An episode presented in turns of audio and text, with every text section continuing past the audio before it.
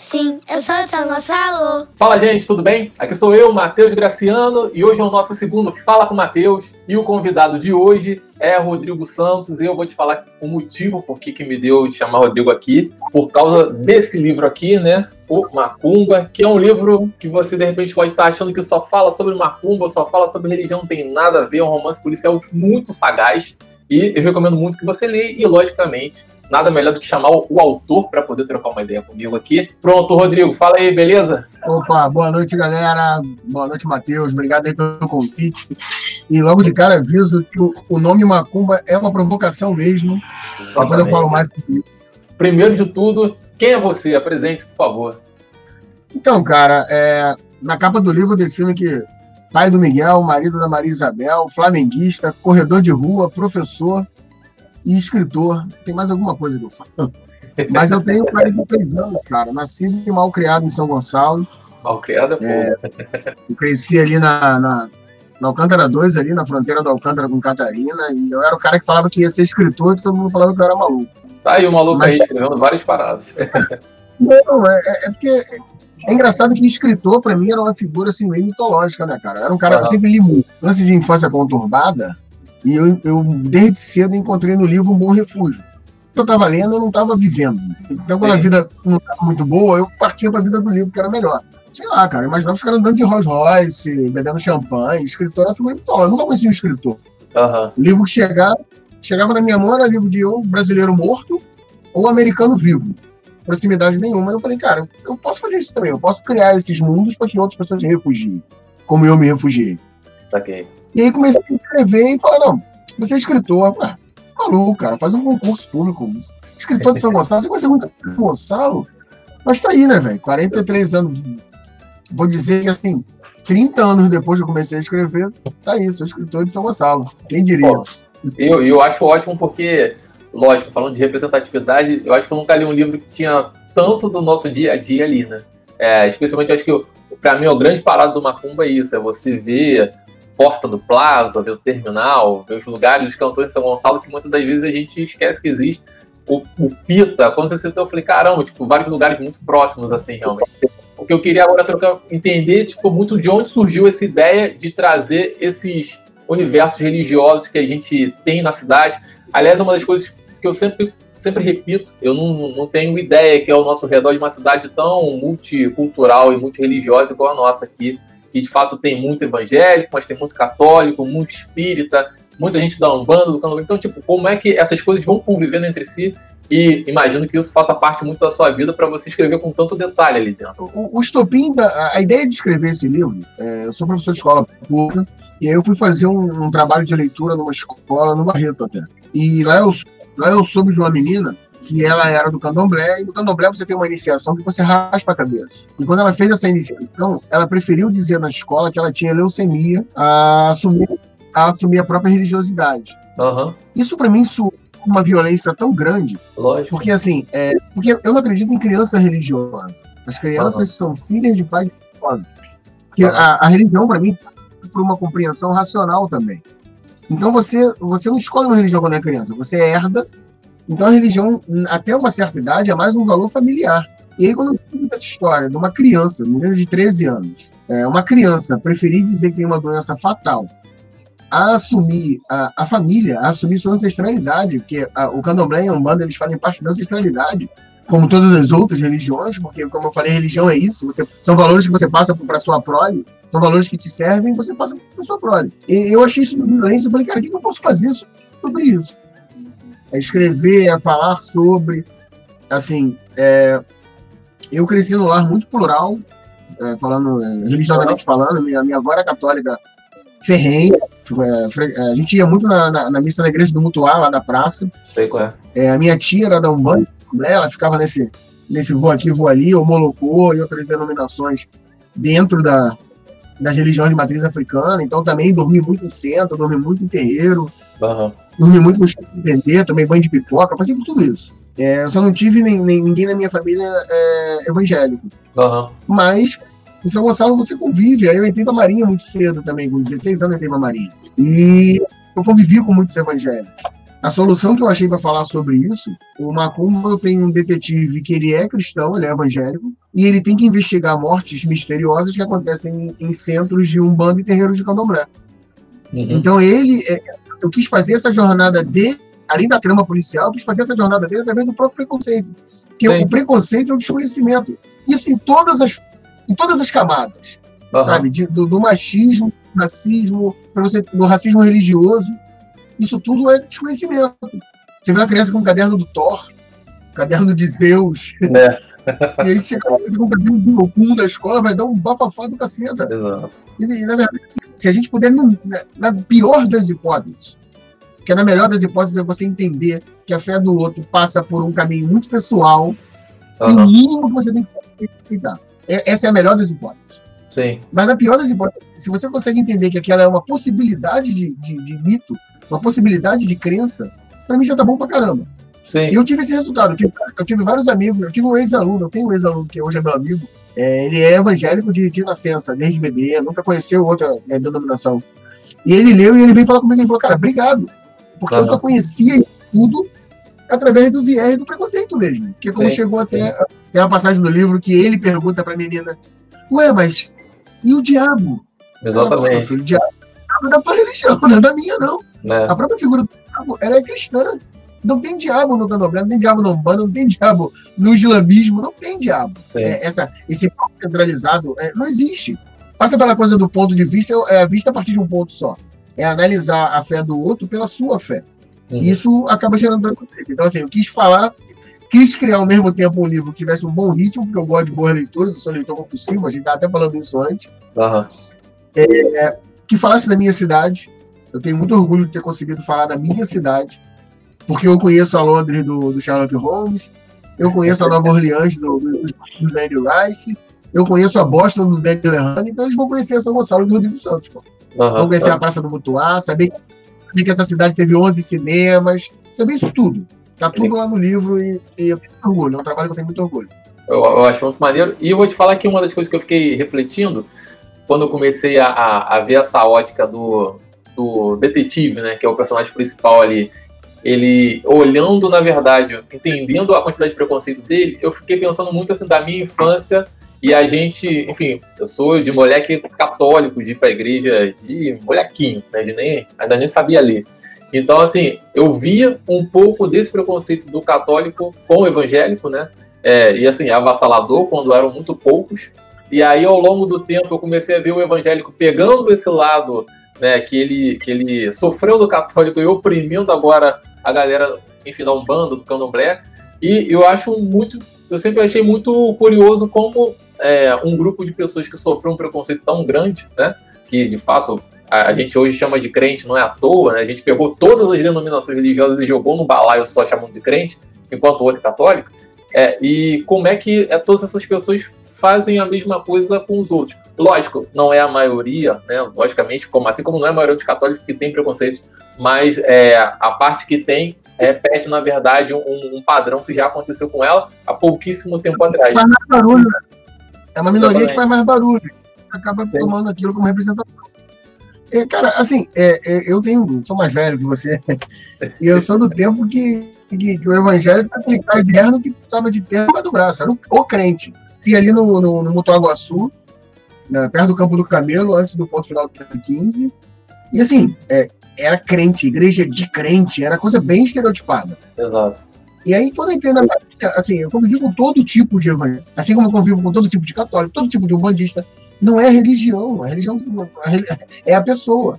Uhum. Eu falo isso muito para meus alunos. Assim, é, quando a gente entra nesse papo, eu falo, gente, se a religião salvasse, ou se a religião fizesse sozinha alguma coisa, você não tinha padre pedófilo, pastor é, corrupto, você não tinha nada disso. Uhum. Então não é a religião. E eu conheci gente com, com, uma religiosidade é, muito forte que, e que usava isso é, de uma forma tão gostosa, assim, de, de convívio, uhum. que o problema não é ser um cara religioso, é você usar isso no seu convívio de uma forma nociva. Exatamente. E aí você reforça sabe? Eu, tenho, eu, pô, eu tive um amigo, tenho ainda, um tempo que a gente não se vê, o Hussein, que ele era um barato, e o cara era evangélico, mas assim, você, você só sabia que ele era evangélico pelas coisas boas que ele falava e, e fazia. Uhum. Era um cara que não se assustava, tava sempre ali na zoeira, brincando, sabe? Ele, ele, ele era um cara de brincadeiras, pegava leve, mas ele tava sempre brincando. Uhum. Então você quer do estereótipo. E aí passa por isso também, sabe? O desconhecimento leva ao preconceito. Quando Sim. você não conhece, não convive, você julga pelo estereótipo. E uma das coisas também que eu queria que você falasse, enfim, agora em tempo de quarentena aí, você é professor já, né, bastante tempo aí, eu queria saber como é que você está vendo essa mudança agora que a gente está tentando implementar, ou não, não posso dizer nem que a gente está tentando implementar, posso dizer que a gente está tentando escapar, porque é a única maneira que a gente tem agora de que as crianças, os adolescentes tenham aula, enfim, a galera também está na faculdade. Como é que você, professor, está vendo essa mudança e o que, que você tem a dizer para você que é um cara que, assim, só de trocar ideia com você, dá para imaginar que a, a sua aula é muito maneira, o espaço físico, de fato, com você deve ser uma experiência completamente diferente. Então, tipo, eu queria ter uma ideia da que, como é que você está vendo agora essa questão da educação para os próximos anos, principalmente pós essa crise que a gente está vivendo. É, é, é, essa utopia de, de EAD ainda é uma utopia. Uhum. Eu acho a, a, educação em si é um processo excludente, infelizmente. Ela é feita para ser excludente. Eu não vou nem entrar em, em, papo de história da educação, não, mas, mas a nossa história é de domínio mesmo e de manutenção de privilégios pela classe dominante. Isso sempre foi. Então a educação, ela, ela meio a forceps, ela se universaliza na LDB de 93, de 96, é, ali na 394, 96, e jogando todo mundo de qualquer jeito para dentro da escola, é obrigado a estar na escola e acabou. Uhum. Isso tem, isso tem seu, seus ônus, mas eu acredito que o bônus compensa. E até falo rápido sobre isso. Antigamente, o cara que era mecânico, ele pegava o filho dele de 11, 12 anos e tirava da escola para ser mecânico, porque era mais, mais barato do que ele pagar um aprendiz. Uhum. Na cabeça dele, ele estava ensinando um, uma profissão, isso é, isso é, isso é nobre. Mas estava tirando daquele moleque a oportunidade dele ser advogado, dele ser médico, dele ser professor. Okay. Então, assim, é, a universalização do ensino, é, vamos supor, de 10 alunos que estariam nessa situação, não vou dizer que todos vão ser advogados, médicos, alguns vão ser bons mecânicos até, mas eu não posso tirar a oportunidade daquele que não quer ser e que quer ser médico. Sim. Então, assim, a universalização do ensino tem ônus, tem a galera que não quer, do crime, ele é obrigado a estar na escola, ele tem que conviver, eu tenho que conviver, eu tenho que saber conviver com esse cara. Uhum. Sabe, eu não posso querer colonizar esse cara moralista, porque o único parâmetro de vida que ele tem é esse. Eu tenho aluno que ele mora a boca de fumo da casa dele, pô. Foi uhum. é do crime. Okay. Eu vou querer moralizar esse cara. Não, isso é errado, isso é feio, porra. Se eu uhum. conseguir alcançar ele pra trocar ideia, pra mim tá lindo. Se eu conseguir mostrar pra ele um outro parâmetro, ele seguindo ou não, não sei, mas para mim já está lindo. E aí essa universalização, essa universalização, ela, ela de alguma forma tenta diminuir é, é esse gap que existe. Que existe um gap muito grande no pobre e na educação do rico. Sim, esse gap fica na, na, educação à distância. Quem que pode ter educação à distância, cara? Exatamente. Só que tem condições. Eu... eu sou professor, minha esposa é professora, meu filho está tendo aula em casa. É um saco.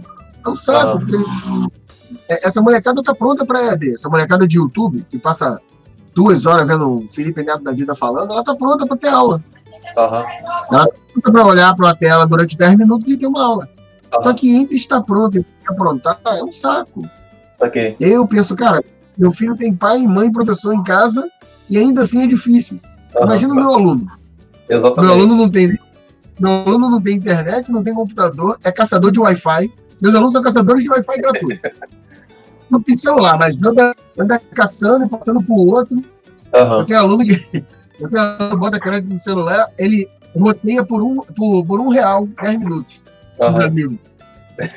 ele abre o roteador do celular. Aí esse cara, se ele tivesse todo esse acesso à, à tecnologia, ainda assim não haveria mediação. E educação uhum. é mediação, não é só informação. Que tem muita, muita informação, muita cultura, uhum. e não consegue fazer nada de bom na vida, porque a educação não é só o acúmulo de conhecimento, é a mediação, e aí passa muito, muito para a criança, então passa muito pelo afeto.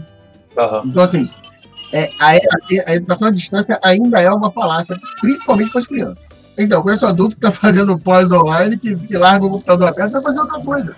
Uhum. Então, assim, imagina a criança, sabe? É, e de fato, é, você tinha falado sobre afeto e afeto e, educação, é, talvez seja um dos melhores argumentos para poder tentar realmente fazer essa nova experiência no futuro, que é tentar aliar EAD com essa experiência de, de sala de aula. Né? Porque assim como faltam dispositivos e faltam falta estrutura. Não, é. Cara, vamos lá, meus alunos. É, meus alunos são invisíveis para a sociedade. Tá? Eu uhum. na escola pública. É, a escola pública está mudando, porque a gente está tendo, é, vamos lá, de 2016 para cá, uhum. aumentou muito. Eu falo que são os exilados da classe média, sabe? Sim, sim. A, galera, a galera que no, em alguns governos anteriores teve uma ascensão, uhum. teve uma queda grande. Teve uma queda grande no, no poder aquisitivo e correu para a escola pública de volta. Uhum. Então, eu já tenho muitos alunos exilados da classe média, galera que tem condições, que tem acesso à cultura em casa, que tem uhum. mediação, tá mas a maioria ainda é de, de, de alunos, de, de, crianças invisíveis. Elas são invisíveis para a sociedade, porque os pais delas assim são, os avós assim são, Sim. e elas são invisíveis até em casa. É o que eu falei, a mãe sai 5 e meia, como a minha mãe saía, 5 e meia da manhã para trabalhar e chegava às 11 horas da noite. A maior parte do tempo que meus alunos passam com adulto é na escola se eu entrar em sala e eu não tiver essa consciência, cara, acabou. acabou não, tem sujeito, não tem sujeito e predicado que dê jeito, não, cara. Uhum. Se eu e... não for o cara. Se eu não for o cara que vai falar assim, pô, maneira esse boné aí. Pô, que, que calça linda. Cara, ninguém vai falar isso pra essa criança. Você pega por aí. Você pega a atenção, você pega. Porque eles não vêm, muitos não veem sentido em estudar. Uhum. Porque às vezes a mãe fez um EJA e tal e continua trabalhando de doméstico. Uhum. Na cabeça da criança, eu vou estudar para quem minha mãe estudou e não teve ascensão nenhuma. Sim, não tem perspectiva alguma, mesmo com educação. E Exato. O... E aí, aí, não tem prazer em estudar, que é um saco, é obrigado a estar ali, podia estar em casa jogando é, Free Fire e tá ali, tendo que ouvir um cara chato que nem eu falando do sujeito predicado. e uma, isso aí que você acabou de falar agora, sobre êxodo, né? Das escolas particulares para a escola pública, eu queria agora também puxar uma das coisas, e eu vou explicar o motivo, que eu lembrei agora, que você escreve muito conto, né? É, vários contos aí espalhados pelo Vision, lá no Sim também, enfim. E aí. É, é, você é um compulsivo escrevendo. E uma das coisas que eu achei legal, legais agora até de falar, que eu lembrei, é que dentro de um dos contos que você escreveu uma vez sobre. Eu não lembro agora qual foi, mas eu lembro que você comentava sobre os anos 90, o início dos anos 90, e como é, é, a, tinha uma menina bonita na escola, que ela era mais bonita, enfim, e aí ela, ela tinha vindo de Niterói, e os pais dela vieram trabalhar, vieram morar em São Gonçalo por falta de grana. E aí eu fiquei pensando assim, cara, que doideira simples, num, num ponto muito simples, você jogou um dado histórico que eu gosto muito de sempre, todos os textos que eu escrevo no Sim, ou todas as vezes que eu falo, eu gosto muito de posicionar os momentos econômicos que definem São Gonçalo. E você puxou um que eu vivi, né, que é basicamente anos 90. Anos 90 a gente. É, é, eu sou do Paraíso, então eu ia direto ali para Nossa Senhora Aparecida e tinha uma. E também frequentava lá na Nossa Senhora das Graças. E tinha uma diferença muito forte econômica. E de fato a galera Nossa Senhora Aparecida era mais rica. E eu, e eu vi uma galera também que muitas das vezes não parecia que nem que era de São Gonçalo, enfim, pelas questões que a gente sabe. E ao longo do tempo essas pessoas foram mudando, foi mudando a igreja e tudo mais, e todo mundo voltou, enfim, voltou para Niterói. Às vezes você via já a galera que já morava em Niterói e ia para lá ainda. Eu, na verdade, o que eu queria, na verdade, falar é que dentro de um ponto seu, que eu comecei a ter noção de, uma, de alguns momentos econômicos que passaram batido na minha cabeça, né? Que basicamente foi ali o momento de plano Collor e tudo mais. E, enfim, voltando à questão é, eu queria muito saber como é que você pensa essas questões no universo gonçalense, como é que se é só observação, se é muita experiência pessoal, para poder escrever essas, esses, essas várias pequenas histórias que assim, estão no nosso dia a dia, né? Desde a violência doméstica a, a, aos namoros, as partes bonitas da vida, as partes mais tensas da vida, né? É, eu queria saber como é que você reflete todo dia para poder pensar nesse bando de coisas. Se isso, de repente, são aqueles vários pensamentos que ficam dentro da gente que você tem que botar para fora de alguma forma. Enfim, como é que é o seu processo criativo? Você estava falando, assim, é, eu, como eu falei, eu sou nascido e mal criado aqui. Eu morei em 11 lugares diferentes em São Gonçalo, sendo de São Gonçalo. Alguns eu saí porque quis, alguns eu saí despejado, mas aí isso é outra história. Sim. Não, eu morei, cara. Eu morei em três. Três lugares diferentes. Ah, obrigado. Só no Mutual eu morei na Califórnia, morei no Mutual Sul e morei no Mutual mesmo na entrada. Uhum. Eu costumo dizer que eu não sou um contador de história, não, cara. Eu sou um bom ouvidor de histórias. Eu, uhum. eu sou eu tenho muita atenção pro detalhe do mundo que me cerca. Então, é, toda, por exemplo, eu estou escrevendo agora a continuação do Macumba. E eu estou falando do Alcântara. É, eu vi Alcântara implodir. Ela passar por um processo de, de crescimento econômico nos anos 80 absurdo. Aham. com as fábricas, fábricas, jeans. Aham. Eu lembro, é, da minha janela dava pra ver a entrada da Rua da Feira. Então, eu morava no condomínio, no 16 andar. Aham. E aí você via ônibus de turismo é, vindo da Baixada pra comprar calça jeans no seu carro. Aham. E a Alcântara teve um boom econômico, só que ela não cresceu geograficamente. A Alcântara poderia ter se expandido para o Coelho, para Uhum. Raul Veiga. A Alcântara implodiu. Ela ficou centrada ali na Rua da Feira, naquele furdunço, Aham. e implodiu. Implodiu de uma forma assim, que nos anos 90, metade, no final dos anos 90, Alcântara já era essa Chinatown que é hoje, essa cidade imunda, Aham. esse, cidade, não, esse bairro imundo, apesar da, da- da- da deputada ter tentado a emancipação, e eu lembro bem dessa, desse cenário. Qual deputada? A Alice? Alice, pô. Alice, Alice. Aham. Eu lembro, eu lembro dela parar ônibus da Rio Ita ali na entrada do Catarina e falar: vem, gente, eu não vou imitar a Alice, não. Eu vou fazer uma dublagem americana, né? É. Vem, gente, vem. Tem pão com mortadela e refrigerante. Vem, vamos lá votar que na volta dou lanche. Nossa. Ela tentou, ela tentou emancipar o Alcântara assim. Essa. Mas Alcântara teve- hoje, Alcântara hoje é Chinatown, cara, Hong Kong. Aham. É, é aquele mercado que mostraram onde começou a Covid em Xangai, em Wuhan.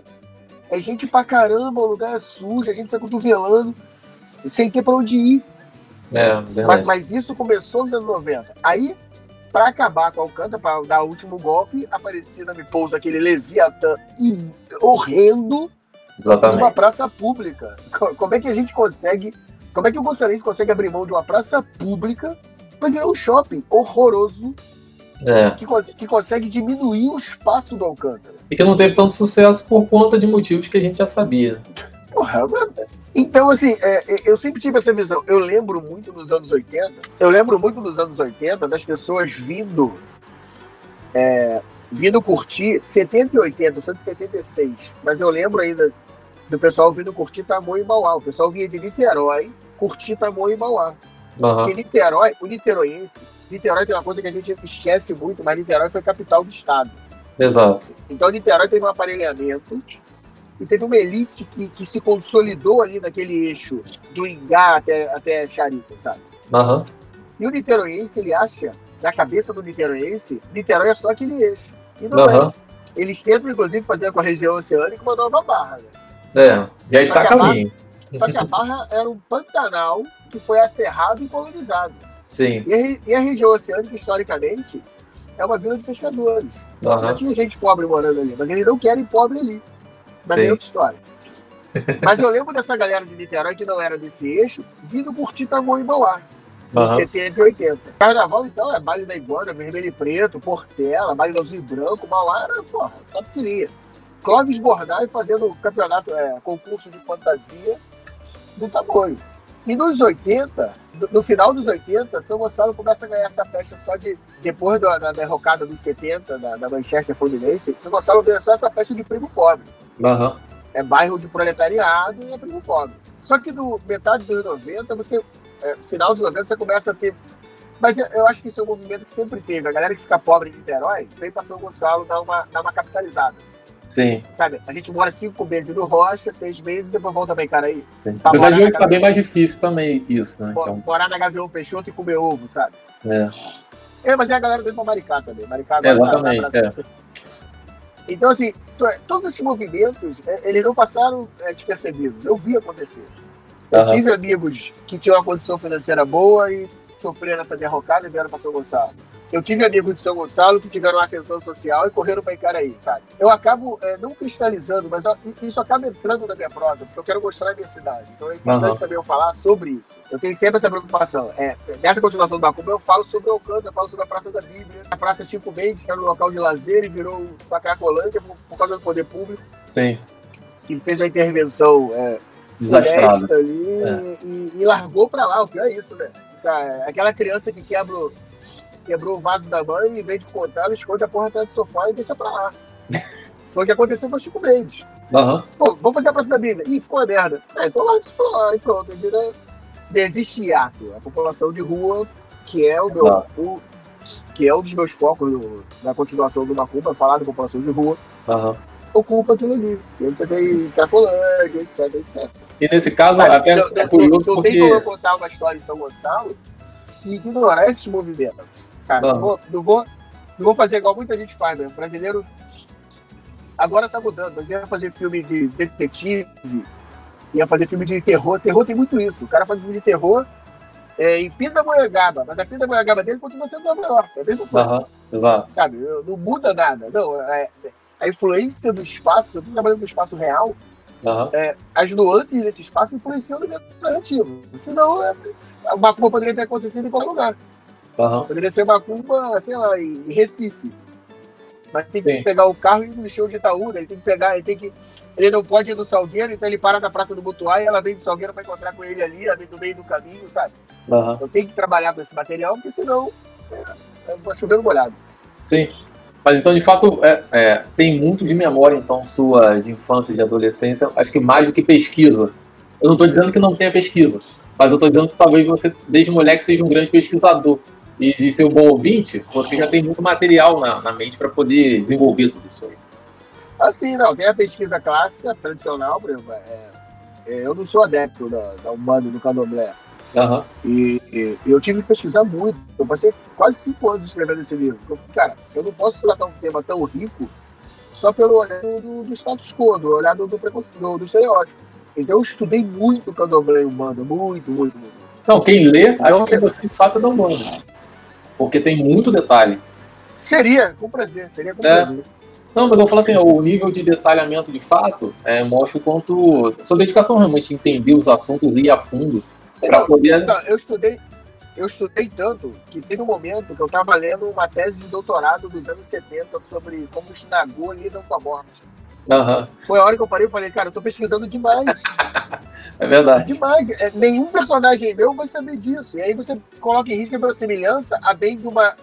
a bem de um didatismo que é chato. Uhum. Eu vou fazer um adepto comum de centro do bando abrir a boca e falar, não, mas nos anos 70, a PUD, aí, porra.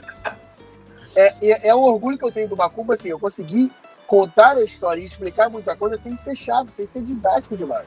Uhum. Porque também vira um tratado sobre religiões brasileiras, ameríndias, e a minha ideia não era essa. Sim. Então você tem essa, eu tenho essa parte de pesquisa e tem a parte, como você falou, de, de, de pesquisa pessoal. Uhum. Eu estou há 43 anos nessa cidade, então eu já vi bastante coisa. Então eu posso contar, eu posso falar. Meu.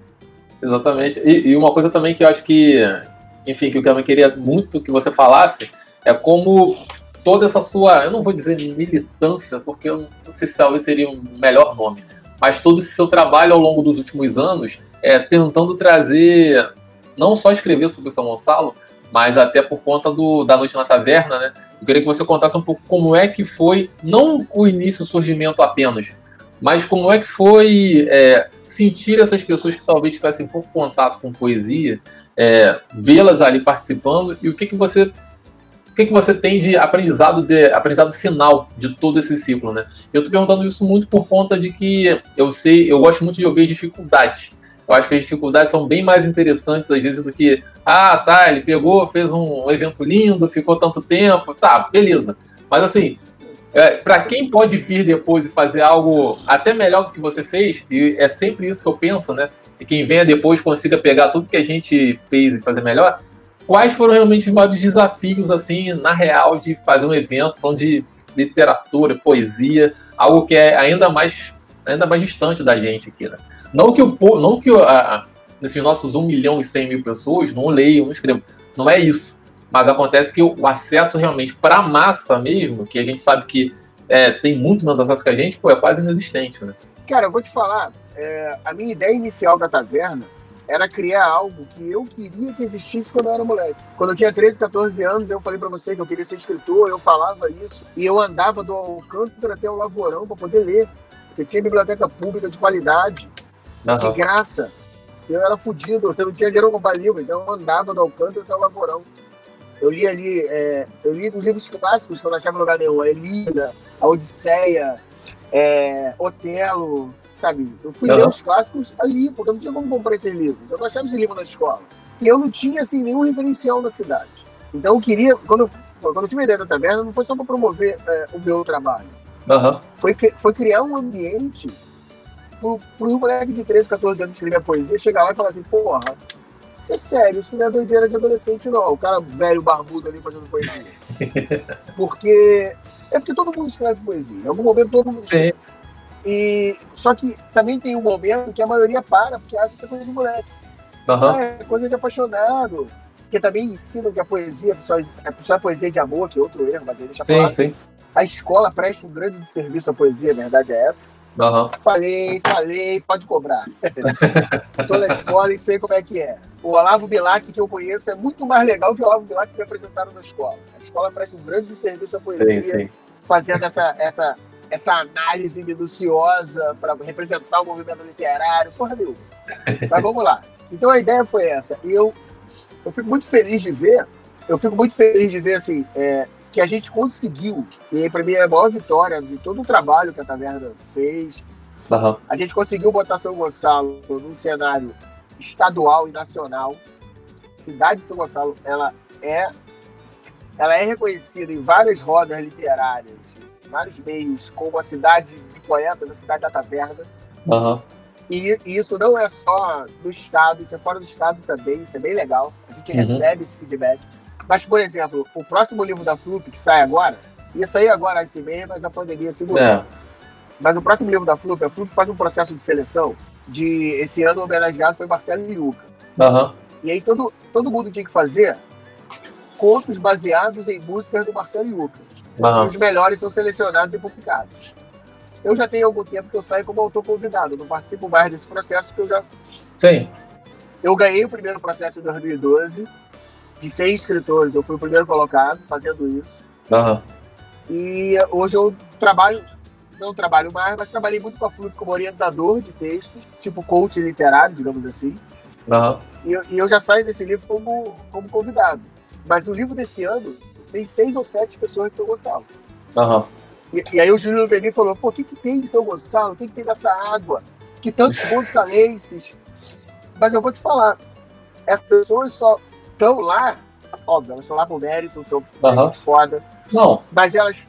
é- essa ponte foi feita porque elas acreditaram que pode ter escritor em São Gonçalo. Sim. Que o maior, maior problema do gonçalense, pra mim, é autoestima. Sim, exatamente. O, o, o gonçalense, ele não acredita. É porque eu sou um cara meio escroto, mas assim, eu cresci na cidade que não tinha escritor, não conhecia escritor. Então eu falei, eu vou ser e fui. Só que aí muita gente, e tem gente que tá nesse livro, que ia muito à taverna, muita gente foi com 13, 14 anos e me viu falando poesia, viu o Rômulo falando poesia, e falou, porra, eu posso ser escritor em São Gonçalo. Aham. E aí, é, porque tem, porque tem. Sei lá, eu brinco que se, se Mozart tivesse nascido no paraíso, nunca tivesse visto um piano, ele ia ser um pagodeiro foda. Então Exatamente. você, você acaba desenvolvendo suas habilidades dentro de um cardápio de opções que oferece. Exato. E aí, nesse ponto que você tá escritor, ser escritor Ah. não era uma opção. Sim. Então eu fico feliz de ver assim, hoje tem porrada de gente que escreve em São Gonçalo, que em algum momento a gente se postou e falou, cara, dá pra ser. Dá pra ser, tá vendo? Vou ali pra frente, vou lá porrada de poesia. Não tô me importando se vocês vão aplaudir, é meu trabalho. Se gostar, gostou. Se não gostar, espero o próximo poeta, que a Taverna tinha muito isso também. Aham. Eu era um que, pô, às vezes vi o cara, pô, não gostei, mas pô, o próximo vai ser melhor. Tinha essa multiplicidade Sim. de estilo, de tudo. Então, é, meu grande orgulho de ter feito a taverna de São Gonçalo é isso. É poder mostrar pra essa molecada da época, Aham. foram 13 anos, é. Tem, tem gente que nasceu, cresceu e viu taverna Sim. depois. E aí, Então, uma, é, pra mim é um orgulho. E aí uma coisa que eu também queria te perguntar, se você alguma vez já fez esse paralelo com da poesia com o rap, porque pra mim o rap hoje ele praticamente é, é, enfim, poesia com música atrás, né? É, sendo bem, bem grosseiro falando, né? Porque não tem realmente uma, uma a estética dela não é em cima de melodia, né? É em cima muito da fala, em cima muito da, da rima, enfim, dessa estética das letras, não só do canto. E a gente viu uma proliferação grande nos últimos tempos aí de várias rodas de rap, e quando você chega lá, praticamente é uma grande declamação, né? Se a gente falar que é declamação, capaz eles não, não olhar e falar assim, não, o que é isso, declamar? Mas tipo, é, lógico, não falando que eles não vão entender o que que é declamação, mas assim, era um nome que era usado antigamente, né? Ah, As pessoas vão declamar poemas, mas pra- é, praticamente é isso, só que em cima de uma batida. Você não acha que talvez, é, é, talvez não, essa, essa verve nossa, né, de de fato escrever muito bem, fazer poesia bem, é, ela foi aproveitada para cima do rap. E talvez também não seria o, o- não seria o rap a grande ferramenta para a gente poder estimular mais autores ainda, até tentando tirar um pouco desse estigma que às vezes fica no ar. E... É porque você é um cara mais solto. Mas para quem não é tão solto, é, essa questão realmente de misturar uma coisa com a outra, eu vejo que ainda em 2020 ainda é um, é um atravancador. Eu não compreendo o motivo. Mas o que, que você pensa sobre essa fusão que praticamente para mim é a mesma coisa? Cara, eu falei uma coisa que eu, que eu, eu, eu brinquei falando, eu falei, falei uhum. porque quando, eu, quando eu falo que a escola presta serviço à poesia, muita gente torce o nariz. Uhum. Mas, mas, é, é, muito, mas geralmente o, o, conservador em qualquer área, qualquer área. Uhum. É muito em voga falar em conservador na política, mas o conservador Sim. em qualquer área, é, ele não consegue compreender que o mundo é uma constante mudança. Uhum. É uma mudança de, de, de forma e de função. Uhum. A poesia, ela nasce com a música. A poesia nasce com a música na Idade Média, isso é a nossa história ocidental, óbvio. Uhum. É, outra coisa que, é outra coisa que eu entendi também depois de velho, quando a gente falou mundo. Não, o mundo não. Exato. Pensar, a gente não sabe porra nenhuma de Oriente. É, exatamente. Metade do Mas mundo. A, a, a, nossa tradição ocidental de poesia, ela nasce com música. Os caras uhum. que iam para as feiras medievais dedilhar o alaúde e ficar falando. A uhum. poesia ela sofre uma separação quando? Quando a classe nobre se apropria da poesia. Uhum. Ele não sabia tocar o alaúde, mas sabia escrever. Okay. E aí começa a registrar aquilo escrito. E essa aí que sofre a cisão. E aí eu vou dizer outra coisa que muita gente fica irritada quando eu falo. Hoje, quem segura a poesia é a cena rap, a cena hip hop, a cena do slam. Uhum. Quem faz essa molecada se interessar por poesia é o slam é o cara ir pra praça, é a roda de rima, que isso é poesia, sim. Toda letra de música é poesia. Sem a, sem sim, sim, exatamente. Mas aí você falou da coisa de melodia, de ritmo, é, a poesia falada, a spoken word, é, que é essa coisa do, da, da, roda de rima, não da batalha. A batalha tem, tem, tem, tem outras nuances, mas a, a, roda de rima, o slam poetry, é, o slam poetry é, a musicalidade é muito mais importante, às vezes, se tiver só uma batida. Uhum. Que o cara tem que, tem, que, é, tem que manter o flow, fazer o beat da palavra. Uhum. Então, assim, não vejo separação. Eu acho que são modalidades de expressão diferentes. É uma modalidade nova. Eu acho que a escola tem que abraçar o slam. Tudo que a academia ignora é, acaba ficando marginalizado. Uhum. A gente viu isso, a gente viu isso com o funk, por exemplo. Sim. E aí não é questão de gosto pessoal.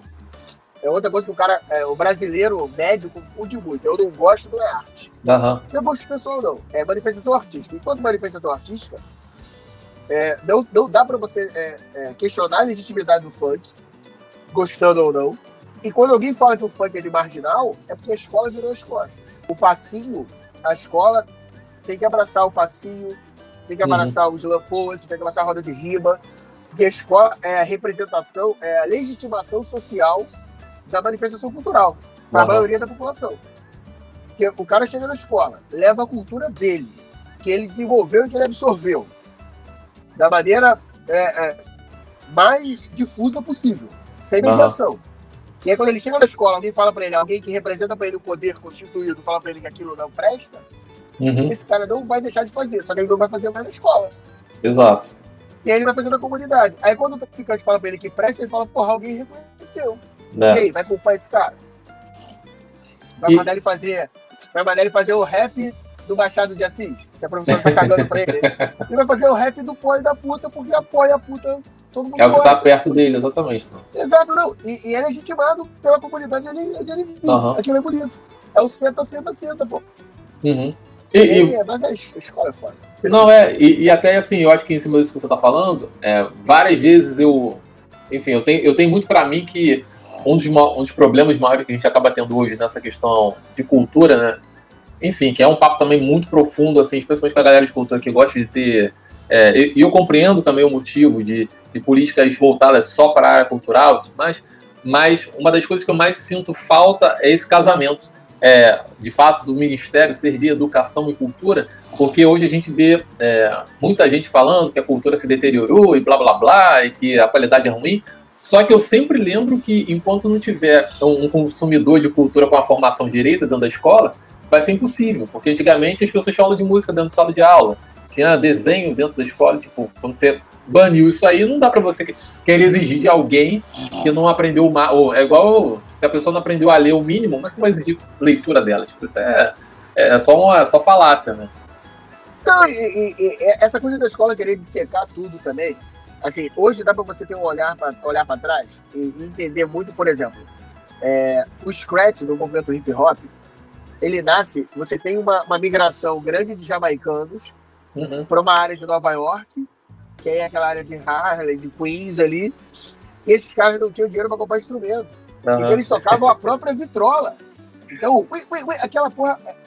Cara, isso é tão criativo, isso é tão imaginativo, Sim. isso é tão rico. Um instrumento que não existia época, pelo menos 20 anos atrás. Assim. O cara criou o instrumento, eu vou tocar é. o próprio disco. Mas aí hoje a academia consegue ver isso porque tem 30, 40 anos de, de distância. A academia não quer olhar para o agora, quer olhar para o outro. Uhum. Ela, ela, não quer legitimar o agora. Ela tem medo do agora ser efêmero demais. Uhum. Só que assim, mas a coisa. E aí eu volto que eu falei pra você. Para a maioria dos meus alunos, o contato que eles têm com, com a mediação que eles têm é a escola. Uhum. Então, se a escola ficar nesse embate, empurrando o Machado de Assis, que é sensacional, amo o Machado de Assis. Mas ele precisa de uma assim, idade para ler, né? Não, e, e, e, mediação, mas ainda assim, a escola também tem que estar aberta para ouvir o que o aluno tem para dizer. Uhum. Eu não posso chegar pro cara, por exemplo, meu amigo Gessé Andarilho, fiel. Porra, Gessé, linguagem fácil, esse é o livro que eu mais empresto para os meus alunos. Uhum. Que conta, conta, a história do moleque de comunidade, que começa como vai trabalhar na boca, vai, vai vaporzinho e tal, a gente vai até fiel, mas é a realidade deles, cara é, é, muitos falam assim, pô, professor, a primeira vez que eu me vejo no livro. Eu não posso ignorar o agora. É lógico. Porque, meu, porque meus alunos vivem no agora. Uhum. Se, se, eu ficar o tempo inteiro pensando, tentando empurrar para eles só, só o anterior, eu já perdi esses caras. Assim como eu não estava interessado em. É, eu fui. Minha paixão por Machado de Assis é, é, é posterior. Uhum. Agora eu estava interessado em Machado de Assis. Sim. Eu acho que falta muito é, é, é, esse olhar da escola. Eu falo escola como entidade. Eu tenho vários professores que, que pensam parecido comigo. Tem professores que pensam muito melhor do que eu até. Uhum. Mas enquanto a escola chegar pro moleque e brigar que ele tá de fone, e aí eu passo muito por isso. Ah, ele fica lá com fone, escutando funk. Eu falo, se ele estivesse escutando Beethoven, você ia deixar ele usar o fone? Sabe? Seu é, problema é, é, o fone ou.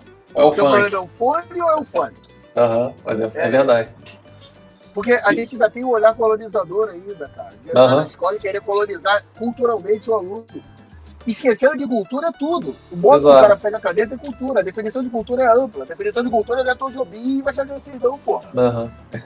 Cultura é até aquela, aquela porra que a gente fazia quando era moleque, de ficar assim fazendo barulho de peito. Isso é cultura. Uhum. Isso é cultura. Agora vamos falar de, de, de manifestação artística, tá? Mas beleza, aí já é outro papo. Uhum. Mas ainda assim eu não posso querer colonizar. Eu não posso falar pro meu, meu aluno, irmão, a partir de hoje é só Chico Buarque e Tom Jobim, porra. Quer ser burro? Sabe? É, mas é isso. Vai ter existência da metade, pelo menos. Mas é isso que a escola faz, pô. Uhum. É, é, complicado. É, ainda é muito complicado. Sim. E uma outra coisa também que você tinha me falado que você foi militar durante 10 anos. E tem uma coisa que na arte em si, né? É, e isso até aprendi com, com esse professor meu, que ele sempre falava que um dos grandes, é, uma da, não digo profissão, né, mas um dos ramos, digamos assim, de maior método, é, não vou dizer maior método, mas de maior uso do método e de metodologia, de fato, de passo a passo, são os artistas, né?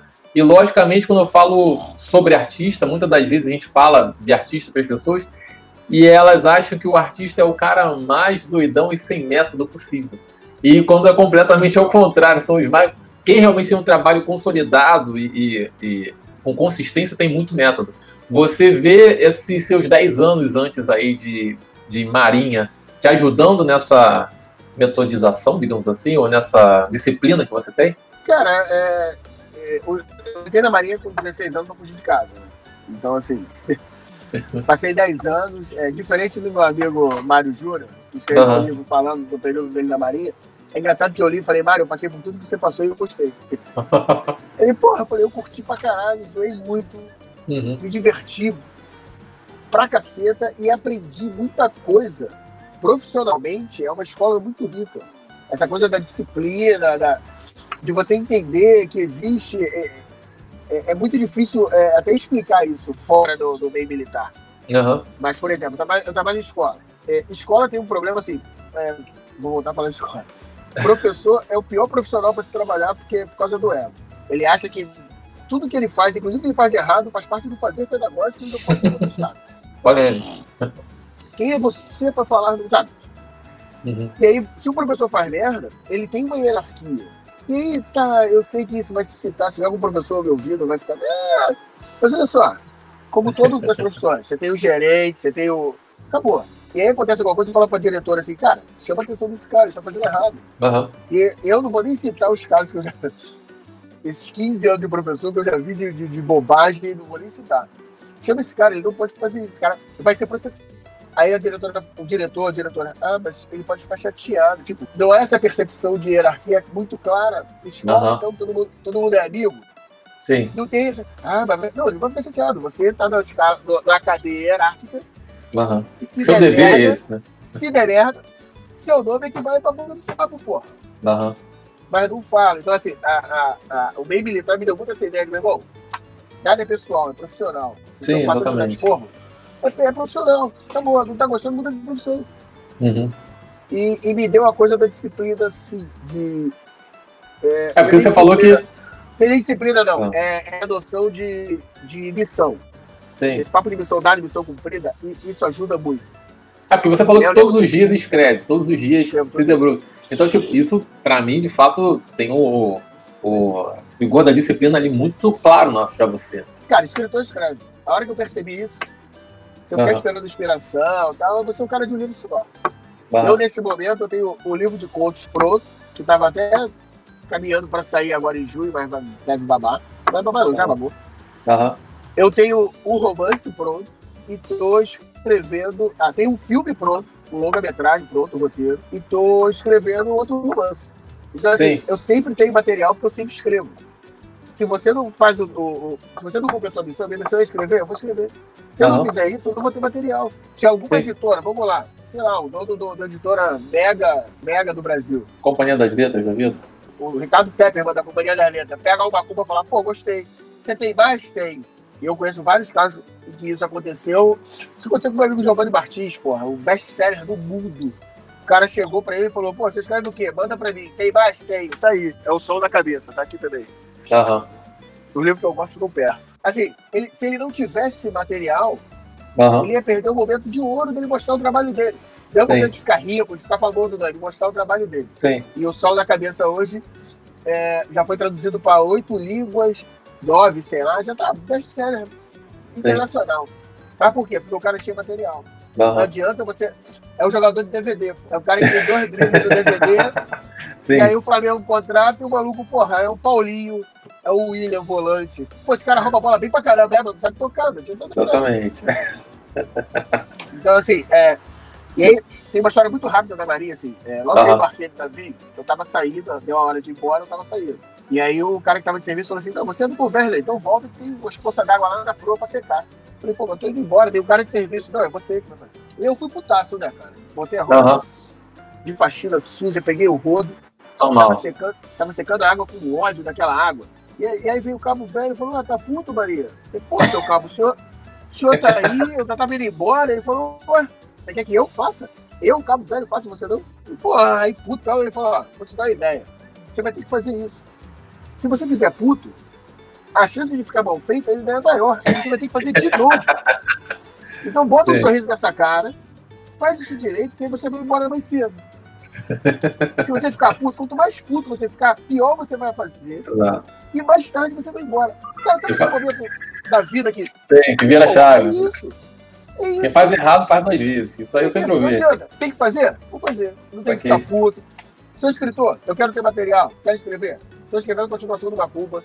Estou escrevendo uma série de contos longos de terror. Eu tive essa porra, botei na cabeça. Aí meu editor até falou assim: tá escrevendo pra quê? Pra publicar? Eu falei, velho, se eu escrever pra publicar, eu não escrevo nunca. Eu É. escrevo porque eu escrevo. Se vai Pode. publicar ou não, já é outra fantasia. Já é outra fantasia que eu perdi também com 21 anos quando eu lancei meu primeiro livro, sabe? Aham. Eu vi que eu, vi que eu não era o robô, o Fernando Pessoa. Ninguém vai pegar e falar, meu Deus, tá cheio pra caralho, não. Sim, exatamente. Eu, eu tenho que trabalhar. Acho que pra tudo na vida, na verdade, né? Quando a gente menos espera que as coisas acabam acontecendo, mas depois de muito trabalho. É. É, não, é, é, aquela, é aquele velho clichê, né? Conheço um monte de gente que tentou e não conseguiu, mas não conseguiu ninguém que conseguiu sem tentar. Exatamente, exatamente. Fazendo, botando material na rua, de vez em quando eu posto um ponto lá no médio, uhum. boto o link, aí ninguém lê, aí 200 pessoas leem. É, tem, tem sempre essa variação. Né? Pra entender. Você não sabe, você não sabe ainda. Mas a gente vive na, é, no mundo do viral. Você não sabe quando você vai virar viral ou não. Exatamente. E se você soubesse, você não ia conseguir. É, exatamente. Se você está pensando nisso, você não consegue. Você tem que fazer é, o seu. Aliás, uma, uma das grandes coisas que eu, que quando eu comecei a fazer, comecei a pensar em fazer live, e até quando eu te convidei, você falou, ah, mas não tem fandom e tudo mais. Mas é justamente por isso. Porque eu acho que a, a, quantidade de conteúdo que a gente tem na vida e que a gente pode gravar, que a gente pode publicar, eu não sei o amanhã. Porque hoje eu vejo muito de coisas que eu fiz há cinco anos atrás e as pessoas rindo, as pessoas comentando, as pessoas olhando. E imagino que o mesmo vai acontecer com você, o mesmo acontece com várias pessoas. Então, é, até o fato de poder ter internet e quebrar um pouco essa questão do tempo, né? Da pessoa daqui a cinco anos poder, ou três, ou dez. Nossa, meu filho tá bravo, tá tão bem. daqui a dez anos a pessoa poder ver aquilo ali e de repente conhecer você numa outra fase. Eu acho isso fundamental. E coisas também que muitas das vezes a gente fala em um determinado momento da vida e não repete em outro, né? Esse, esse mesmo ponto agora que eu acabei de falar, que você me contou sobre a, a sua trajetória de vida no início ali no Alcântara e tudo mais, é uma coisa que agora está muito viva na sua memória. Não estou dizendo que daqui a 10 anos você vai ficar desmemoriado, não é isso. Mas talvez elas tenham uma outra cara. Mas talvez elas... Exatamente. Mas talvez elas tenham uma outra leitura, né? Que não vai ser a mesma leitura de agora. E que isso entra num, num turbilhão que enfim, pode, pode ter várias pessoas olhando isso e tendo outras reflexões ainda sobre isso. Então, acho que é, é o, o, mais interessante, na verdade, de sempre publicar e se expor, eu acho que é esse ponto. É que a gente não sabe o que, que vai dar certo. E aí, quando dá certo, sempre vem alguém perguntar por que, que dá certo. Você vai falar, não sei, né? Talvez seja porque cara, eu fiz, assim, né? Eu tenho uma ideia, eu, trabalho, eu, eu tive um prazer imenso de trabalhar com, com, em roteiro, com roteiristas sensacionais. Uhum. Com, o Rafael Leal e o Marco Olímpio, com o Estevão Ribeiro. Assim, são caras que eu respeito profissionalmente uhum. e eu me vi trabalhando com os caras. E, e o Marco, eu, eu falei pro Marco, eu falei, cara, não tem filme de porrada no Brasil. Eu tô pensando em fazer um filme de porrada. Porrada já tinha mesmo, ó, do ponto A pro ponto B, e um monte de gente atrapalhando dando porrada. Não tem no Brasil isso. Aí eu falei, você acha que isso funciona? Ele falou, cara, se antes de Tropa de Elite alguém falasse que ia fazer um é... filme sobre o capitão do Bop. Isso é verdade. Alguém ia dizer que funciona? Lógico que não, você tá não louco. Sabe que funciona. É. Se você ficar é, é, nos ventos do mercado, não, vou fazer agora filme de, de praia, de, de, minha mãe, minha mãe é uma peça. Tipo, é. você ficar nessa, cara, você não produz. Eu acho que é de todo artista, você tem que buscar a sua verdade. Qual é a sua verdade? Eu escrevo coisas que eu gosto de ler, que eu gostaria de ter lido.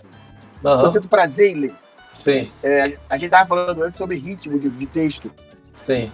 E eu tava falando que eu acabei de ler um livro bom, mas é chatíssimo. E é difícil alguém que você fale assim, cara, por exemplo, Saramago.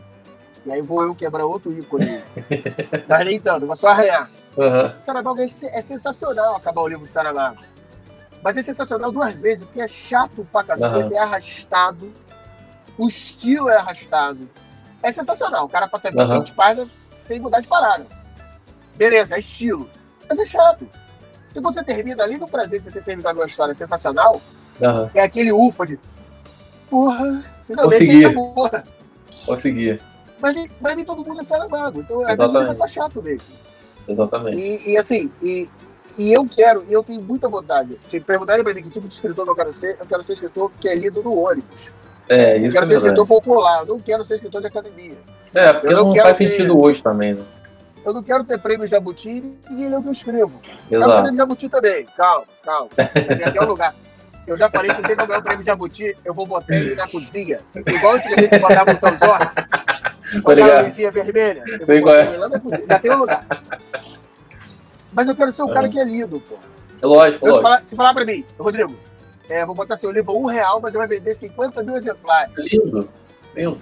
Bota 50 centavos. Eu abro mão, eu quero ser lido. Eu não tô, não tô nessa por grana, até porque quem vai nessa atrás de grana se ferra. Uhum. 10 escritores do Brasil hoje ganham dinheiro por livro só.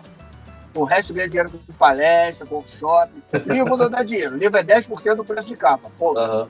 Então, assim, o que dá dinheiro, o que dá dinheiro pro escritor, ele tá sempre escrevendo, Ele tá Aham. dando palestra, é programa de televisão. Se o livro dá Sim. dinheiro, Thalita Rebouças, que ganha dinheiro com o livro, não tava no The Voice. É, Tava verdade. fazendo... É, e ela é uma das dez, tá? Sim, ela sim. ganha dinheiro com o livro. Não tava no The Voice. Ou seja, porra, ainda bem que a Thalita não tá vendo a dele, ela que merda. ela, ela tem uma vozinha ali com a presa, você fala Aham. que The Voice ou não.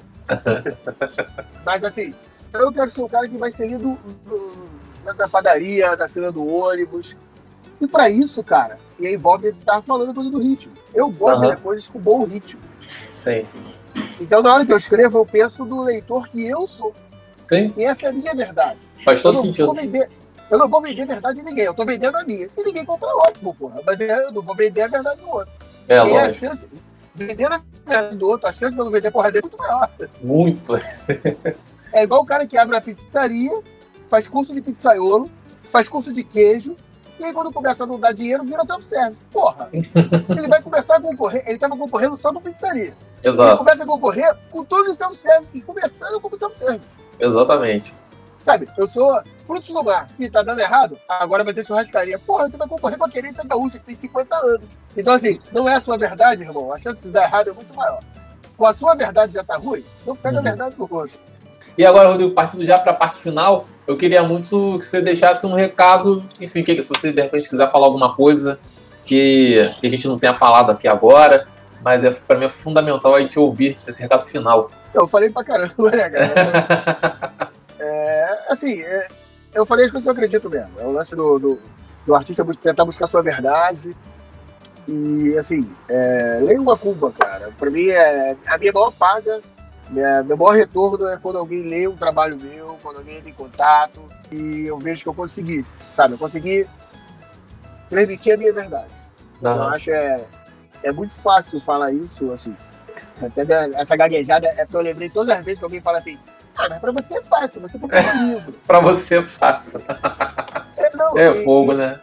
E, aí eu vou, vou desmistificar outra coisa. Livro é só um passo. Exatamente. Quando, você começa a escrever, você fica com esse fetiche de publicar. Eu tenho que publicar livro. Velho, livro é só um passo. É. Já publiquei uma porrada de livro. Livro tá aí. Já publiquei livro que eu boto debaixo do braço e vendo. Já publiquei livro que tem na livraria. O livro é só um passo. Não- é. Pode deixar sua tia feliz, sua mãe feliz. Olha, meu filho, meu livro. Mas para a carreira de escritor, o livro é só um passo. Você tem Aham. que ser livre. Exatamente. E aí volta ao que eu falei. Aí, aí quando eu falo assim, é, seja fiel à sua verdade, e aí fala, como você faz? Você já publicou? Gente, merda. Publiquei, continuo no underground, continuo batalhando, continuo vendendo livro. Coisa que eu odeio é vender livro, odeio vender livro. Eu sou escritor. Eu sempre fico constrangido, acho que a pessoa tá, tipo, se eu estivesse vendendo amendoim, a pessoa ia comprar pra me dar uma moral. Sim, sim. eu, e eu não quero que me dê uma moral, eu quero que leia o que eu escrevo. Aham. Me dá uma moral é ler, não é comprar. Tem gente que comprou o livro pra me dar uma moral e nunca leu pra mim. É, devolvo o dinheiro. Eu devolvo o dinheiro. Fica bonito, eu devolvo o porra do dinheiro. Pra mim não é nada. Aham. Dinheiro é papel pintado. Dinheiro eu ganho trabalhando em outro lugar.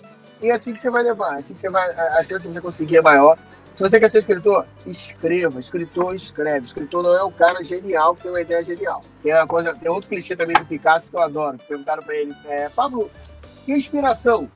Ele fala, porra, eu espero que quando a inspiração chegar, eu esteja trabalhando no ateliê. Ou seja, arte é trabalho, arte é disciplina. Arte não é essa coisa de, de, de doidão, de porra louca. É uma coisa que não tem nada a ver, mas que tem a ver também. É, numa dessas lives que passam aí, Big Brother da vida, que eu tô vendo Big Brother depois de 20 anos. Fazer o quê? É, passou o Júnior, Júnior Lima, tocando bateria, o irmão da. Sandy. Sim. E me deu uma alegria. Por quê? Porque assim, é, Júnior era o sidekick, era o Robin da Sandy. Todo mundo se abraçou muito na Sandy. E inventaram uma porrada de merda do moleque. E aí eu vi um cara, pai de família, tocando pra caralho, estudou, estudou música, não precisava. Se ele não fizesse nada da vida, quando o pai dele morresse, ele era rico, dono de fazenda. Porque ele quer ser um bom músico. Ele não quer ser o cara que vai tocar bateria na, na banda do, do Roberto Carlos, ele não quer tocar no Carnegie Hall. Ele foi Sim. estudar. Ele tem, para estudar tem que ter disciplina. É, eu acho que é isso que falta no artista também iniciante. de, Cara, Disciplina. né? eu sou, eu sou robô, com 16 anos meu livro foda, eu sou um fã terrível. Não é. Aham. Não, não aposta que você é a reencarnação de Shakespeare. Não é. Vai estudar. Quer escrever? Você tem que ler muito e escrever. As primeiras coisas que você vai escrever vão dar uma merda. Normal, normal. Eu comecei escrevendo com 13 anos. Eu tenho alguma coisa que eu escrevi naquela época ainda é uma merda. Mas é aquilo que me fez pensar, porra, como é que eu posso melhorar? Como é que eu posso fazer? E aí eu leio um livro e já vejo e falo, porra, olha a solução que esse maluco arrumou. Também a gente tava falando antes, em off, é, da minha coisa com personagem. Eu Sim. tenho que fazer um personagem que você siga, leitor. Uhum, Porque eu, eu não me interesso por ninguém vazio. Então meu personagem não pode ser vazio. Sim. Se eu vou tirar você de uma sala, você tá na sala da sua casa jogando Call of Duty, que eu tava jogando agora há pouco. Eu, pra eu tirar você do Call of Duty pra seguir alguém, esse alguém tem que ser interessante. É esse cara que vai levar a história adiante. Esse personagem que vai levar a história adiante. E é uma coisa que eu aprendi com o tempo. E é outra coisa que a gente falou e óbvio, a gente conversou antes, galera, desculpa. Eu bateu a gente de vez em quando uma ideia. É, eu não gosto de descrever meu personagem. Eu aham. gosto de que outro personagem descreva ele. Que é igual o jogo do RPG, que o cara fala assim: você tem na sua ficha aí quanto de constituição? Ninguém faz isso na vida real. Aham. Ninguém chega na vida real. Oi, meu nome é Rodrigo, tenho 43 anos. É, eu gosto de orquídeas, cachorros de rua, e sou Flamengo. Ninguém faz isso. Aham. Então eu não gosto de descrever os personagens assim. Se outra pessoa chegar e falar, porra, tem quantos anos, cara? Pô, 43, pô, tá velhão, e acabou. Eu já dei a idade dele sem ter que falar que ele tem 43 anos, o narrador falar. Aham. Mas isso é coisa que você aprende lendo. Eu vi alguém fazendo isso e falei, pô, que foda, hein? E eu perdendo tempo dando ficha de personagem na- no parágrafo. Então, assim, e aí, pra, e aí pra quem fala, pô, você pode falar isso, mano, é caceta. Isso é Aham. estudo, isso é disciplina, isso é, isso é raça, é muita raça. Tô com a camisa do meu querido time aqui. Tá- Eu fui botar a mão, aquele do, da, da câmera espelhada, né? Eu fui botar a Aham. mão no símbolo e botei a mão na Dina. Eu sou muito mais Rondinelli do que Zico, pô. E você tem que ter isso em mente. Você não é craque, não. Você tem que ser raçudo, pô. Se você for craque e descobrir isso no, no- no decorrer do campeonato, ótimo. Mas se você não tiver raça, irmão, você não vai ser escalado. É raça. É tomar não. É aprender a tomar não. É aprender a tomar toco. É aprender a ser. é- Agora é hate. Tudo é hate. É escrever uma parada e aprender a ouvir a crítica ruim.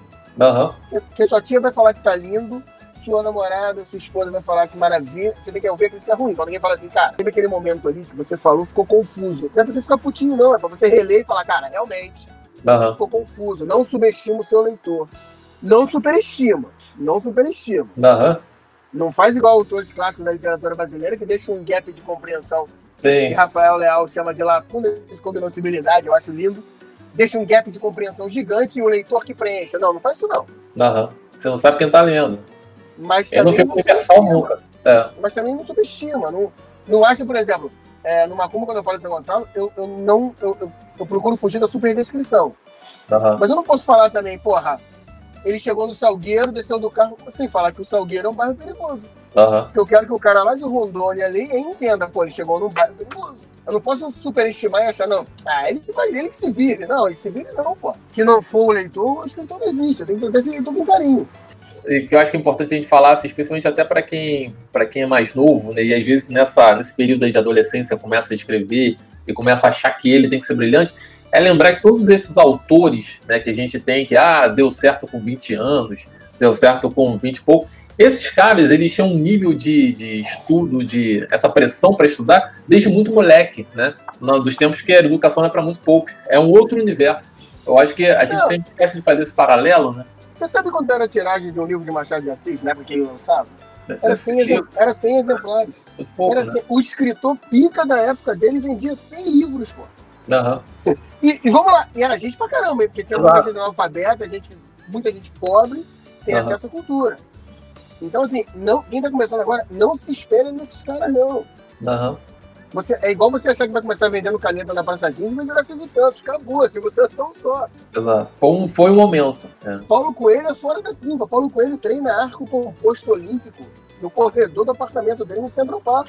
Não, e é um cara que- também que não deu um certo livro. cara. É. Não, e com o livro, meu irmão, esse cara é fora da curva, não é exemplo de nada. É, vou começar a cantar e você o novo Roberto Carlos. Não vai, filho, não vai. O Aham. tempo é outro, o acesso é outro, é, e a, a, frui- a- a fruição artística é outra. Aham. É, é o que a gente tá falando da série. A série mudou. Os filmes mudaram. Você não vai fazer outro Cidadão Kane. Cidadão Kane é chato. É bom Aham. pra caceta, mas é chato. Até outro ritmo que não rola hoje, não tem como. Você não, você não é Scorsese pra fazer um filme de três horas e meia. É. Acabou. E aí volta o que eu falei. Se você não, não seguir a tua verdade, a chance de você flopar é maior. Aham. Vamos lá, a Mulher do Crepúsculo. É, Ela começou a escrever, ela tinha 30 já, saído de um casamento abusivo, com um filho pequeno e, e morando em um buquiço. Aham. Hoje a mulher é milionária. Cara, vou fazer igual ela. Não, meu irmão. Ela não, Não fez igual a ninguém, ela, ela fez o dela. E deu certo. Se Exato. você fizer o seu, a chance de dar certo é pequena. Mas se você fizer o dos outros, a chance é quase zero. Sabe, eu vou falar assim, não, vou escrever agora um. Vou escrever um livro sobre um moleque que recebe um convite de uma escola de magos, meu irmão. Vai se fuder, pô. Se fuder, você não vai fazer outro, outro Harry Potter, tá Não vai, não tem como. Rodrigo, Mas é isso, cara. muito obrigado. Ah, Porra, eu é- que agradeço. Eu acho, maneiro pra caramba tipo, trocar ideia com a galera que é de fato artista na raça mesmo, porque pra mim. Tinha uma, tem uma frase há, pouco- há um tempo atrás né, da, da galera que era artista igual a pedreiro, que pra mim é exatamente isso. Entendeu? É trabalho, trabalho, trabalho que a gente Sou- vê na frente. Sou É... operário, sou operário da arte. ó. Exato. Esse negócio do artista brasileiro de nariz em pé, isso aí, bicho. Nossa, de um, de um período de Essa- gente. que- E aí, não, e aí vão voltar. É uma imagem criada em um período em que os artistas já vieram de uma classe alta, Exatamente. já eram os nobres por natureza, e a arte, a arte era uma coisa, é- era símbolo de ostentação, que não era acessível a todos. Aham. Tipo, você, se você se basear nisso, velho, é, antes de tudo é anacronismo, porra. Vou, vou, vou lá pro São Miguel, me vestir de veludo e declamar poesia olhando com uma caveira.